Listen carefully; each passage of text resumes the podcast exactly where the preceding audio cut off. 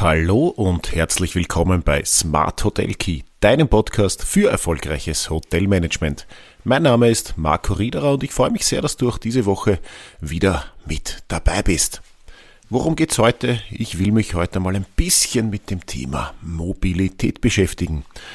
Und eins ist klar, in einer Welt und vor allem in unserer Tourismuswelt, die von Nachhaltigkeit und Bequemlichkeit, also Komfort geprägt wird, da stehen, gerade wenn es ums Thema Mobilität geht, gerade äh, Destinationen, aber auch Hotelbetriebe, immer mehr vor der Herausforderung, äh, sich innovative Mobilitätslösungen einfallen zu lassen, um eben äh, dem Gast das Gefühl zu geben, ich kann was tun für die Nachhaltigkeit, aber ich muss nicht auf meine Bequemlichkeit bei der Anreise verzichten. Warum ist das Ganze notwendig? Naja, logisch, das Verkehrsaufkommen und das nach wie vor steigende Verkehrsaufkommen, gerade in gewissen Hochsaisonzeiten, ist natürlich äh, der größte der größte Belastungsfaktor, wenn es um äh, das Thema Nachhaltigkeit, wenn es um CO2-Ausstoß geht.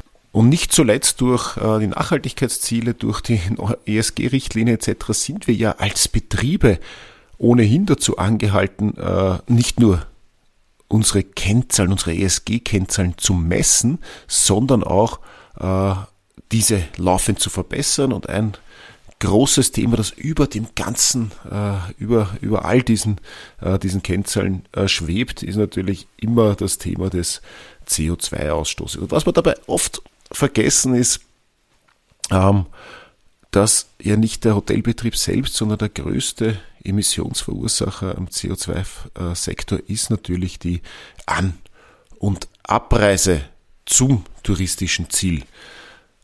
Das heißt, es sehen sich natürlich die Betriebe, aber auch die Destinationen nicht nur veranlasst, schon fast schon dazu gedrängt und es ist, äh, Gott sei Dank passiert ja da auch schon einiges in den letzten Jahren, aber vielleicht noch ein bisschen zu wenig. Ähm, aber sie sehen sich natürlich alle veranlasst, nachhaltige und bequeme Alternativen für die An- und Abreise sowie für die Fortbewegung generell vor Ort auch äh, zu suchen. Und ja, genau darauf will ich jetzt einen kleinen Blick werfen? Was sind die Herausforderungen? Was sind die Trends? Was sind Lösungsansätze im Bereich der Tourismusmobilität? Äh, natürlich immer Fokus auf die Rolle der Hotellerie. Und ich habe es in der Einleitung schon kurz gesagt, natürlich hauptsächlich haben wir ja äh, Thema in vielen Tälern in Österreich, in den, in den Hochsaisonen, wenn es zu einem stark erhöhten Verkehrsaufkommen kommt, was eben dann nicht nur den CO2-Ausstoß äh, konzentriert und erhöht, sondern vor allem auch zu Staus und Unannehmlichkeiten für die anreisenden Gäste äh, führt und natürlich die Umweltbelastung erheblich steigert. Und es war ja oft ein bisschen das Thema, was in der Diskussion rund um das Thema Nachhaltigkeit in der Hotellerie oft ein bisschen ausgeklammert wird, die An- und Abreise.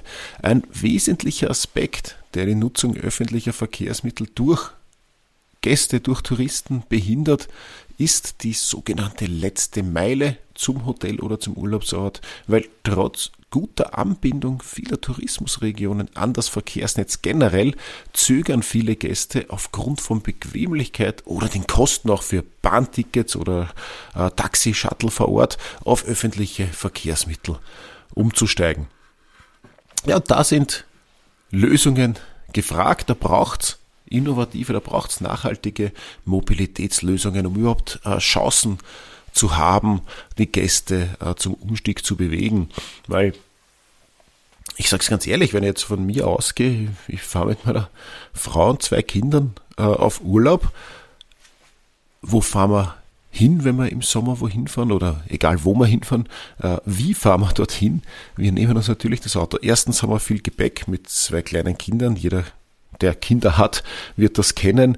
Äh, da ist der Kinderwagen dabei. Das sind unzählige äh, Koffer, Taschen, äh, gepackt für alle Eventualitäten. Wenn ihr mal überlegt, das alles schon irgendwohin öffentlich mitzunehmen, ist schon mal die erste Hindernis. Ich muss das alles irgendwo hintragen.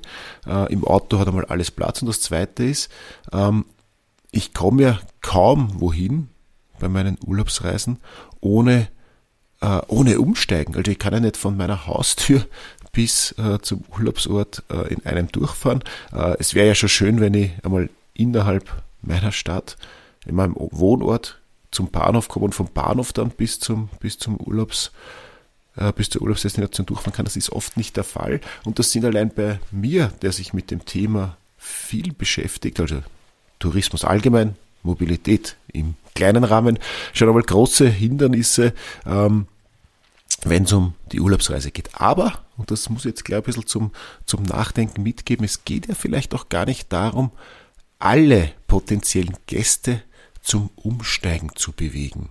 Weil diesen Fall, den ich jetzt gerade geschildert habe, äh, Familie mit ein, zwei, drei kleinen Kindern, naja, da wird kaum genug Angebot äh, möglich sein, um die zum Umsteigen zu bewegen. Und das müssen schon eher so wirklich Überzeugungstäter sein, die dann wirklich äh, bewusst trotzdem die, äh, den Mehraufwand und die Belastungen in Kauf nehmen, um umzusteigen. Aber das soll ja gar nicht das Thema sein. Es gibt genug, und da rede ich dann wieder, äh, wenn ich zurückdenke, an mich jetzt nicht nur als Single, das ist schon ewig her, sondern vor allem auch äh, kinderlos, ja, viel mehr öffentlich gemacht, viel mehr auch privat Bahn gefahren. Warum?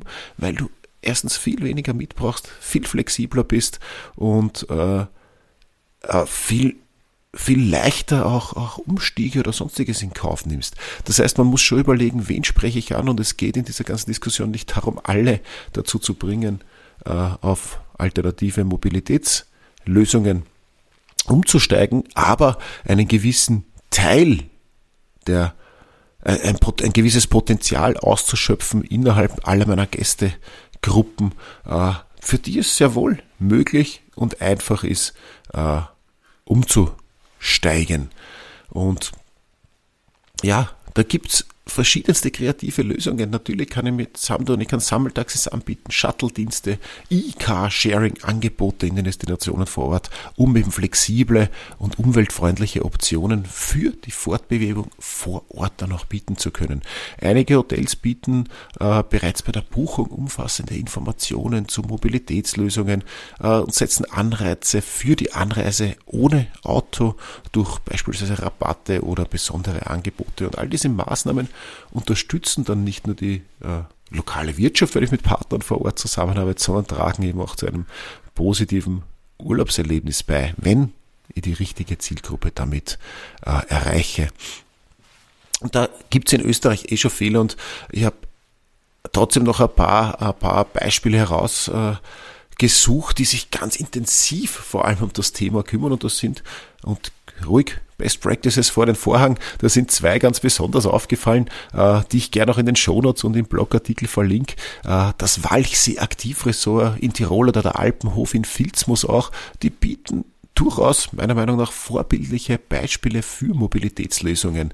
Und die Möglichkeiten generell sind ja vielfältig. Ich habe vorher schon ein paar genannt, wie das ausschauen kann, um eben äh, Gäste, die ohne Auto anreisen, ähm, zu ohne Auto anreisen wollen oder das überhaupt im, im, im Plan oder in Gedanken überhaupt schon mal verfolgen, äh, zu erreichen können dann auch attraktive Packages sein, äh, nicht nur E-Autos, sondern auch E-Bikes vor Ort. Und da gibt's auch noch äh, Plattformen, die genützt werden können. Da gibt's Mobili oder Flowmobil, auch die verlinke ich gerne, äh, die maßgeschneiderte E-Mobilitätslösungen zur Verfügung stellen, die Hotels dann auch ohne großen Aufwand in ihr Angebot integrieren integrieren können. Das heißt, es ist schon auch, die, die, die Angebotsschaffung ist gar nicht oft die große Hürde. Es geht viel auch um die Kommunikation, um Bewusstsein zu schaffen. Hey, erstens, wir tun etwas und zweitens, du kannst uns auch ohne Auto erreichen. Und ja, ich kenne die äh, die, die, die Kritiken oder die Gedanken jetzt, ah, als einzelner Hotelbetrieb kann ich in der Destination nicht viel machen. Natürlich nicht. Das sind kleine, kleine Steine äh, oder kleine Tropfen auf den heißen Stein, sagen wir so. Äh, aber jeder, der bisschen im Angebot in der Kommunikation was dazu beiträgt und vor allem dann auch die Destinationen äh, damit konfrontiert. Natürlich müssen die Destinationen an Mobilitätslösungen auch arbeiten. Das sind die ersten äh, wo es darum geht, wo es darum geht, Alternativen zu schaffen. Die Gäste müssen erst einmal in die Destination kommen und dann können die Hotels innerhalb der Destination durchaus auch äh, eingreifen, kooperieren äh, und Angebote schaffen. Und es, wir denken ja dann immer nur an die, an, an die Bahn. Es, es kann ja auch gut möglich sein, äh, die, der, der Busreiseverkehr äh, erlebt ja auch gerade seit ein paar Jahren wieder ein Revival, auch bei den Jungen. Das ist ja Flixbus und Co. wird extrem viel genutzt. Äh, vielleicht kann man sich darum bemühen, eine Flixbus, äh, äh, dass die Destination auch an eine Flixbusroute angeschlossen wird. Auch diese Themen anzugehen. Es geht ja nicht nur immer darum, dass ich einen, einen äh, Bahnhof habe, wo ein Zug halten kann, regelmäßig hält und am besten auch noch äh, äh, die großen Ballungszentren direkt erreicht. Ja, die Tourismusbranche steht vor der Aufgabe, Mobilität nachhaltig und gastfreundlich zu gestalten. Innovative Lösungen die sowohl die Umwelt schützen als auch den Komfort der Gäste erhöhen, äh, sind gefragter denn je. Das geht auch zum Beispiel so weit, dass man sagt, ein Gepäckservice anbietet. Ein Gepäck wird schon mal äh, separat angeliefert und du kannst gepäcksfrei äh, ganz gemütlich anreisen. Jedenfalls, Hoteliers, die nachhaltige Mobilitätskonzepte investieren, äh, leisten nicht nur einen Beitrag zum Umweltschutz und verbessern auch das Reiseerlebnis ihrer Gäste. Ich habe dann noch ein paar Links und Beispiele äh, für Inspirationen auch in, in, im Artikel verlinkt ähm, und freue mich über Feedback. Ah, einen spannenden Podcast-Artikel, den ich schon vor einiger Zeit äh, aufgenommen habe. Das war die Folge 92, ist mir gerade noch eingefallen, das werde ich auch noch verlinken in den, im Blog, äh, wo es um das Thema E-Mobilität ganz allgemein gegangen ist. Wie kann ich als Hotelier auch von der E-Mobilität profitieren? War ein super spannendes äh, Interview damals mit Hakan Adic und ist immer noch sehr, sehr aktuell.